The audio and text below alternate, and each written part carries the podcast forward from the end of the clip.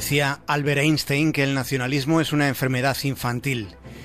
Mirándolo desde una de las perspectivas posibles, nos parece que en su evolución, el nacionalismo deviene básicamente en la creencia de que en un lugar se está mejor que en otro por el hecho de que el nacionalista nació allí.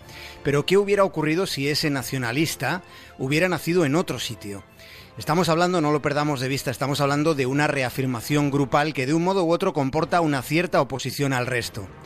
No olvidemos tampoco que los nacionalismos y los fundamentalismos religiosos han sido un resorte permanente de conflictos. Suele ocurrir que cuantas menos razones tiene alguien para enorgullecerse de sí mismo, más necesita sentir un orgullo de pertenencia a algo, de pertenencia a una nación, por ejemplo.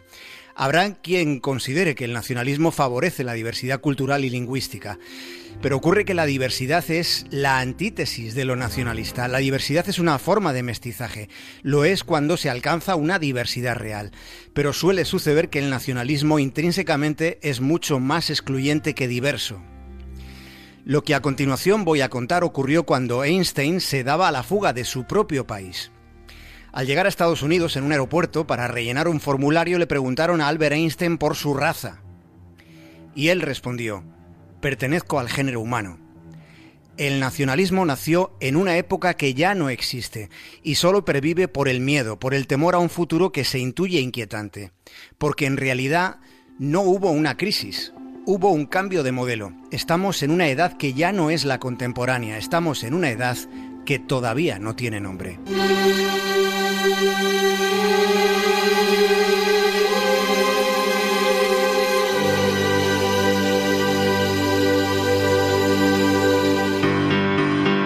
En este enorme lío hay algunas realidades objetivas. Al margen de los posicionamientos políticos de cada uno, al margen de los deseos y las ideas, que son todos legítimos, luego hay algunas evidencias. De todos los territorios de los 15 países de la Unión Europea con mayor nivel de desarrollo económico ha sido la Generalitat de Cataluña uno de los gobiernos que mayor tijera ha metido en el gasto social. Ha sido uno de los que más ha recortado. Y la mayor parte de esa poda no puede ser atribuida al Estado. La pobreza expansiva que hay, que hay a día de hoy en Cataluña ha sido gestionada ha sido empeorada por una sucesión casi consecutiva de gobiernos de Convergencia y Unión. Convergencia ha sido un factor de poder determinante en Cataluña. Esto no puede ser olvidado. Y ahora Convergencia, camuflada bajo otras siglas, sigue disponiendo de la mayoría de los espacios de control en la Generalitat.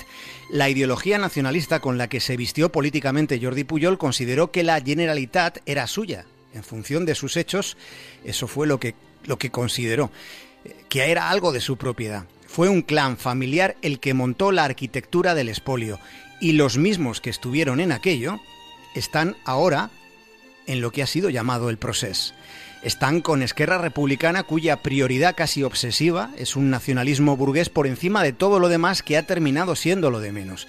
Y ocurre que la democracia es mucho más que poner unas urnas. Este es el contexto de Cataluña. Es un trasfondo del que en Cataluña no se habla quizá lo suficiente. Y luego en ciertos sectores de España también está la mueca del nacionalismo. Lo hemos visto estos días en los gritos de A por ellos OE despidiendo a la Guardia Civil. Ahí también ha asomado una retórica de confrontación en la que solo hay oscuridad.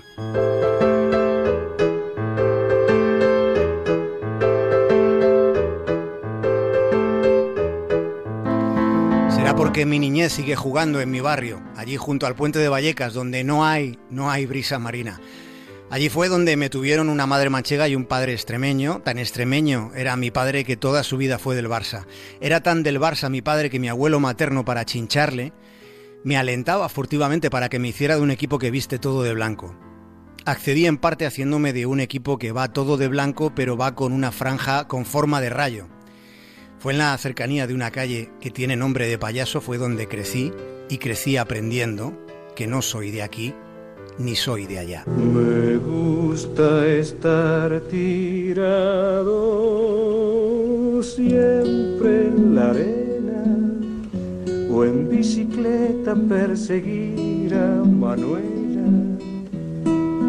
todo el tiempo para ver las estrellas. Mirar las estrellas tumbado en la arena en una playa es una de aquellas pequeñas cosas, son caminos sobre la mar. Todo pasa y todo queda. pero lo nuestro es pasar, pasar haciendo camino, camino sobre la mar.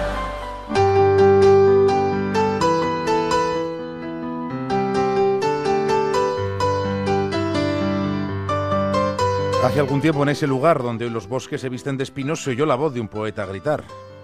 Gritar caminante no hay camino, se hace camino al andar.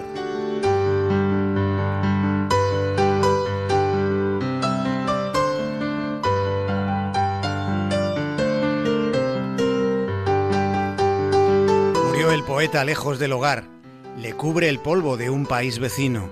Al alejarse le vieron llorar. Caminante, no hay camino se hace camino al andar.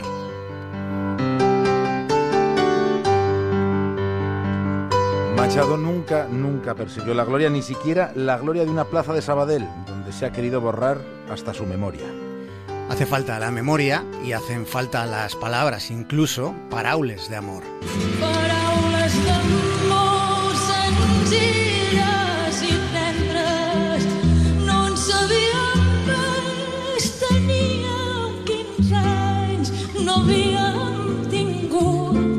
Massa temps per aprendre. Tot just despertàvem del son dels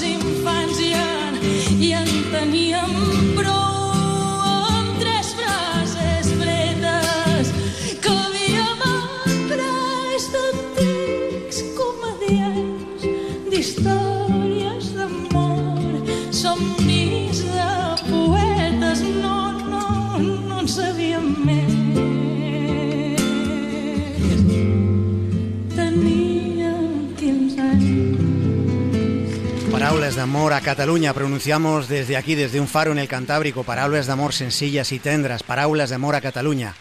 Ella me quiso tanto y yo la quiero todavía. Juntos atravesamos una puerta cerrada.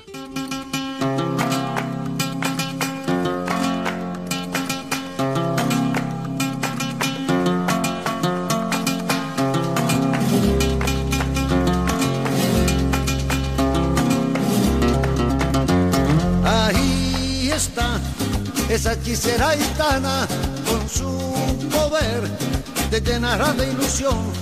También cambiará tu vida, pues sus hechizos son buena suerte.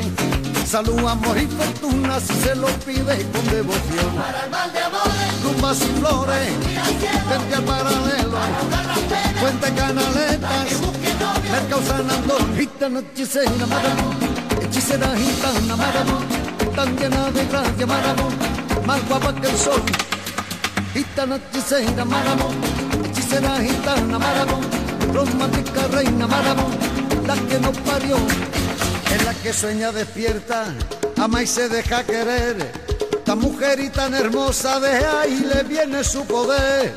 Ella tiene poder, ella tiene poder, Barcelona es poderosa, Barcelona tiene poder. Su paseo de Barcelona tiene poder, cantaba Pérez. Tan poderosa es Barcelona que la mejor canción que jamás haya sido cantada en su nombre, quizá la mejor canción sobre Barcelona la escribió un madrileño, un madrileño al que le dio por nacer en Zaragoza.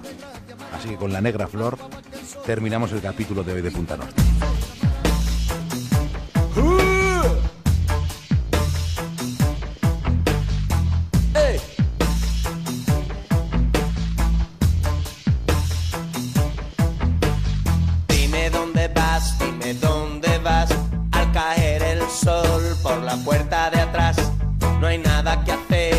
Pasó el calor.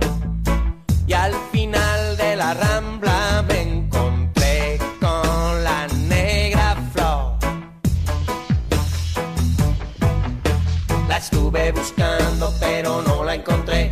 Y su amiga me dijo está tomando café. Y en el bar el camarero esta mañana. me dijo no. Un abrazo. Búscala en la playa y en la playa busqué. Por la arena. Los zapatos en la mano y en la cara una pena. Y una lágrima suya, como dijo Pérez,